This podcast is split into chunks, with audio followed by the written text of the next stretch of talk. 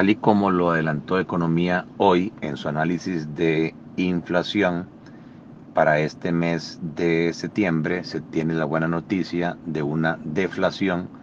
de una caída en el índice general de precios de 0.95, lo cual reduce la tendencia eh, de inflación mm, del el 12.13% a eh, niveles ya cercanos al 10%, especialmente explicado por la reducción en el precio de los combustibles, tanto la gasolina y el diésel, eh, que se tuvo en el mes de septiembre,